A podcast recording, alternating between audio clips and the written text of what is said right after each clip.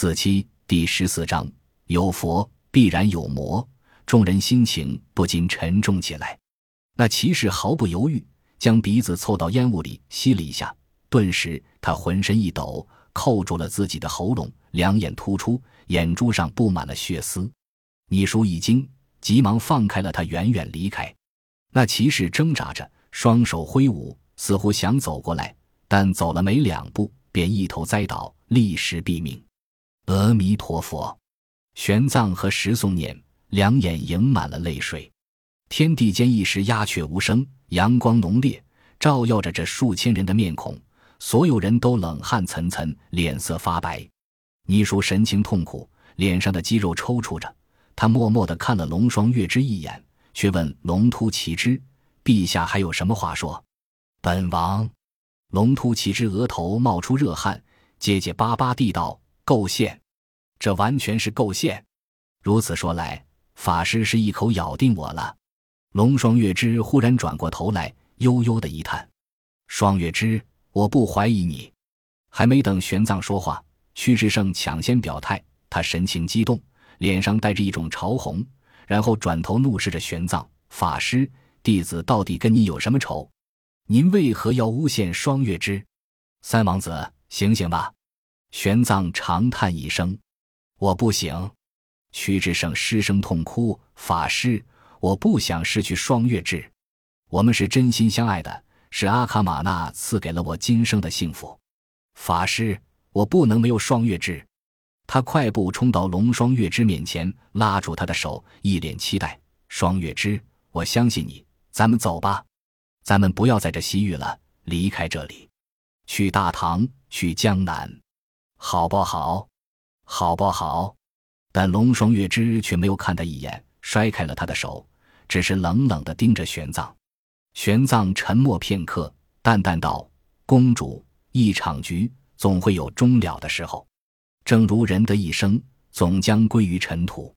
如今你的计划已经成功，你为刀俎，我为鱼肉，眼前这高昌可以任凭你的铁蹄践踏。”但贫僧不希望那个被你愚弄的人带着遗憾离开这个世界。说得好，法师说的真好啊！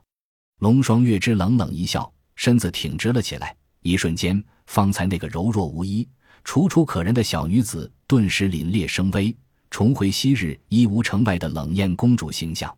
屈志胜看得目瞪口呆，顿时不安了起来，连泥鼠都有些不适应。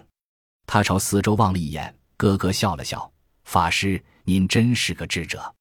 当日在交河城外，我虽然向您讲述了我的计划，与您定下赌约，却没想到您竟然能够剥茧抽丝，把我所有的细节娓娓道来。玄奘苦笑：“公主过奖了。照贫僧想来，大魏王平可以实现三个愿望，那便有三套连环计。贫僧还有一事不解，您是如何让屈德勇复活的？”他复活后，您的计划是什么？哈哈哈哈！龙双月之大笑。法师，您的好奇心真重。没错，让屈德勇复活，的确还有最后的计划。可是如今的形势比原先预料的更好，不必进行最后的计划，我也能灭掉高昌了。法师，您既然不解，那就在无知中郁闷吧。玄奘瞠目结舌，摇头不已，不再说什么了。但这番对答已经让屈志胜陷入了疯狂之中。不，屈志胜撕心裂肺的大叫：“这不可能！双月之，你是被玄奘逼的，对不对？我这就杀了他！”屈志胜满脸杀气，从一名宿卫的尸体上抽出弯刀，杀气腾腾的走向玄奘，咬着牙：“法师，我对你一向崇敬，从未失礼，你为什么害我？”三王子。在义乌城外，贫僧便向您说过，三界众生病，病根在我执。您可以不分辨是非，却不能不分辨真与假。玄奘静静地凝视着刀锋，贫僧从来只有救人之心，并无害人之念。我不要你救！屈志胜大喊，神情狰狞：“你管我过的日子是真是假？跟你有什么关系？我快乐就够了，你凭什么干涉？”我虽然自幼信佛，可我的双月之胜过这世上诸佛，便是三千大世界，也比不过他的分量。说着，一刀劈下，刀光映入了玄奘的眼睑。玄奘长叹一声，却并未躲避。屈志胜，龙双月之一声怒斥。屈志胜身子一抖，急忙住手，回过头，期待地望着他，脸上堆出笑容。双月之，你不让我杀他吗？那我不杀他好了，咱们离开好不好？去大唐找一个山清水秀的地方，安安静静的过完这一生，好不好？龙双月之冷笑。屈志胜，不要说。屈志胜浑身颤抖，忽然捂着脸扑通跪倒在地，失声痛哭。我求求你，双月之。不要说什么都不要说，不管你想说什么，都不要让我听见。我不在乎的，不管你对我的爱是真的还是假的，我都不想知道。我只想跟你厮守在一起。双月之，不要让我醒过来。双月之，屈志胜伏在地上，呜呜的痛哭着。这时，大卫王平旁边没人，阿树悄悄地爬过去，抱起了大卫王平。费力的往残破的车厢底下藏，朱贵及时警觉，冷冷的看了他一眼。阿树讪讪的撒开手，爬回了玄奘身后。朱贵看了一眼王平，叹了口气，也无心看管这玩意，走到屈志胜身边，搂着他的肩膀，黯然不语。龙双月之见屈志胜这个样子，倒有些不忍，叹了口气：“屈志胜，你起来吧。”屈志胜慢慢仰起脸，一脸泪痕。双月之。你愿意跟我走了吗？龙双月之默然片刻，道：“屈志胜，我想让你明白一件事，你是高昌国的王子，我是燕齐国的公主。自从我们生下来，看到这个世界便是彼此对立的，永远不可能在一起。”不，屈志胜擦了擦眼泪，双月之，我们可以相爱的。为了你，我不要这个国家，不要这个身份，可是我不能。龙双月之淡淡道：“十五岁的时候，父王上朝就让我坐在他的身边。那时候我就明白了，作为一国的公主，我要做的就是让这个国家昌盛强大，不择手段，不惜代价。我知道这次我对你伤害太深，但是我想让你明白的是，自从我假装爱上你，走进高昌王宫，实行我的计划，我从来没有后悔过，也从来不曾对你有过愧疚。”因为在我幼年时，心中就埋下了一个信念：高昌人是我的敌人，我与生俱来的使命就是消灭他们。所谓兵者，诡道也。两国交锋，玩的就是诡诈。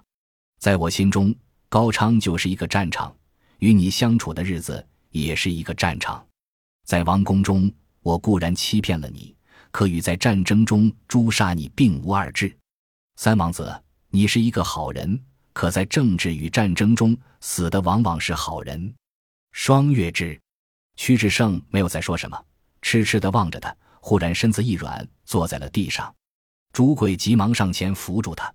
龙双月之转头凝视着倪蜀，淡淡一笑：“倪蜀，我们虽然有婚约，但你若不认同，我可以解除。”倪蜀苦笑一声：“自从三年前第一眼看到你。”我就爱上了你，你父王答应了我的求婚时，我自然也明白，那只是燕齐国的需要，并不是你爱上了我。双月之，你放心，三年前我既然能想明白，此时为何会想不明白？龙双月之神情平淡，谢谢你。你叔自信的笑了，但是双月之，终有一天我会让你爱上我，是吗？龙双月之笑了，我也期待着。龙突启之这时才最后放下了心，开怀大笑：“你叔以后你就是我的女婿了。等咱们灭亡高昌国，斩掉屈文泰的头颅，我就为你们成婚。”他转头问女儿双月之：“咱们马上挥兵攻城吧。高昌王城此时一片混乱，定能一举攻克。”龙双月之点了点头，骑上了一匹战马，举头眺望着不远处的高昌城。他筹谋月余，费尽心机，终于将高昌国的存亡握在了掌中，但脸上却没有丝毫兴奋的表情。三国联军的骑兵都亢奋不已，摩拳擦掌的等着他下令攻城。龙双月之却望了屈志胜一眼，神情中似乎有一些凄凉。父王，龙双月知道，哎。龙突骑之乐颠颠的跑了过来。这些年，他一向为女儿马首是瞻，这次女儿奇迹告成，更令他佩服不已。女儿，什么事？龙双月之用马鞭指了指屈志胜和玄奘等人，道：“命令大军让开道路，这些人就放他们离去吧。”龙突骑之犹豫了一下，低声道：“这里面可有高昌的孽种啊？”龙双月之不答，淡淡地道：“放他们走吧。”好吧。龙突骑之无奈的点头，心有不甘的走到屈志胜面前，朝他踢了一脚：“哼，小兔崽子，便宜你了，滚！”屈志胜被踢得滚到了地上，满身尘土。他慢慢的爬起来，脸上的眼泪和尘土混合在一起，异常狰狞。这时，龙双月之率领三国联军已经集结成了冲击型的军阵，所有人都弓箭上弦，只等着他一声令下。便双腿夹紧马腹，发起冲锋。哈哈哈哈！屈志胜忽然一声惨笑，奔过去抱起大魏王平，拦在了龙双月之的马前，神情癫狂的凝视着他。龙双月之皱了皱眉：“你抱着这个破瓶子作甚？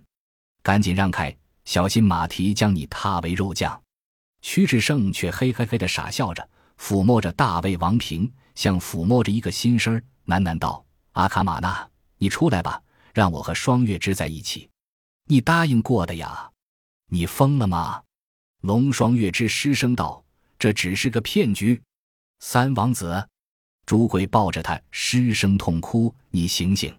三王子，玄奘也瞧出屈志胜有些不对了，看样子竟是精神刺激过重，得了失心疯。屈志胜只是傻笑，对着瓶子说话：“阿卡玛纳，为什么不理我？”你想要什么？想喝我的血吗？来，我给你喝饱了，喝足了，祝福我和双月之一辈子相爱，好不好？说着，他拿起弯刀，朝着自己的手臂一划，刀刃深深的割了进去，鲜血喷涌而出。他疯狂地大笑着：“来，喝吧，喝吧！”他将伤口放在了瓶口，那鲜血鼓鼓的朝瓶口的西风灌去。这西风也不知是怎么做的，仅仅一个六芒星印剑，竟然能迅速吸血。手臂中的鲜血朝着瓶内涌了进去。屈志胜兴奋地看着，抱着个瓶子手舞足蹈。龙双月之长叹一声：“朱贵，赶紧带他去诊治吧。”三王子，您不要再吓唬老奴了，咱们走吧。朱贵一边哭一边抱着瓶子往回躲，阿树也跑过去帮他，三个人拉扯在了一起。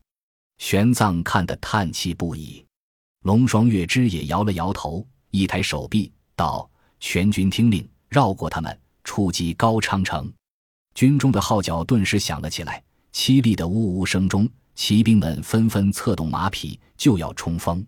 这时，正在拉扯的三人忽然同时停了手，呆呆地看着那大魏王平。龙双月之觉得有些异常，低头看去，不禁骇然。只见那大魏王平的瓶口竟然冒出一缕黑烟。本集播放完毕，感谢您的收听，喜欢请订阅加关注，主页有更多精彩内容。